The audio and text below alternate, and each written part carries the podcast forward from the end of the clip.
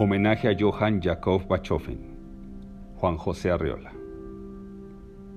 Abrumado por las diosas madres que lo ahogaban telúricas en senos pantanosos, el hombre dio un paso en seco y puso en su lugar para siempre a las mujeres. ¿Para siempre?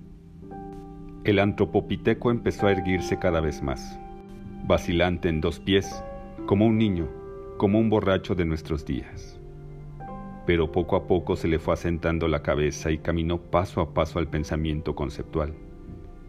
Ella, en cambio, tardó mucho tiempo en adoptar la posición erecta, sobre todo por razones de embarazo y de pecho. Entretanto, perdió estatura, fuerza y desarrollo craneano. El troglodita amplió su concepción del mundo, alejándose cada vez más de la húmeda caverna, desdeñando una dieta monótona y vegetariana. Sin embargo, Después de sus vagabundeos, volvía ya entrada la noche dando como disculpa pequeños trofeos de caza y pesca, así como juguetes para los niños.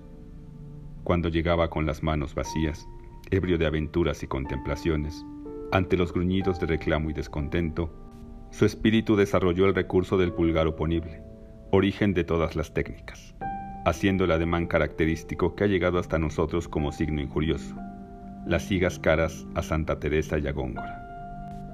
En este párrafo y el anterior hay un periodo, una laguna histórica que es muy difícil llenar, porque arqueólogos y antropólogos no se han puesto de acuerdo y vacilan mucho en sus milenios.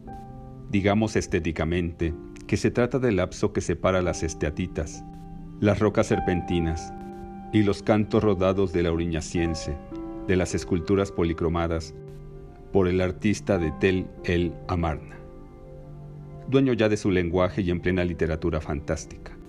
El hombre sepultó para siempre en su memoria a la Venus de Willendorf.